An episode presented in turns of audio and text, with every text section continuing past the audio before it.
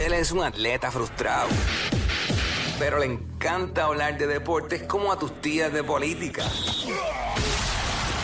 El Quickie Deportivo. El Quickie Deportivo en WhatsApp. Bueno, lo que hizo anoche Houston con Filadelfia. ¡Wow!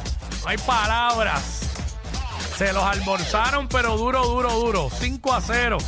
No hitter, histórico. Y obviamente los que fueron parte, en su mayoría, de ese no hitter fueron boricuas. Los, los pitchers, iniciadores, este, perdón, eh, latinos.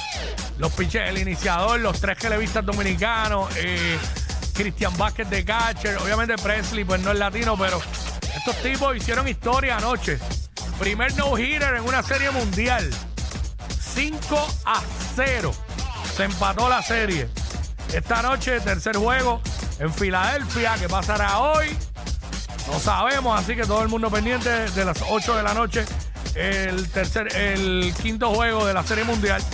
Astros y Phillies. Por otro lado, en la NBA, anoche eh, los Lakers volvieron a ganar. Se ganaron a los Pelicans 120 a 117 en overtime.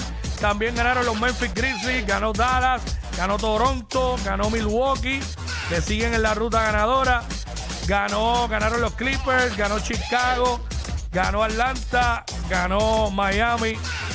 Y hoy hay dos juegos en calendario. Los Golden State Warriors visitan al Magic de Orlando 7 de la noche a las 8 de la noche por NBA TV. Los Denver Nuggets visitan a los Oklahoma City Thunder.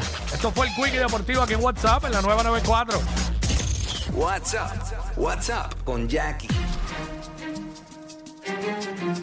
Emiten vigilancia de inundaciones para todo Puerto Rico. Se esperan entre 3 y 6 pulgadas de lluvia en el fin de semana. E investigan carjackings en Caguas y Humacao. No se reportaron heridos. Por otra parte, identificaron a joven asesinado en la estación del tren urbano en Santurce.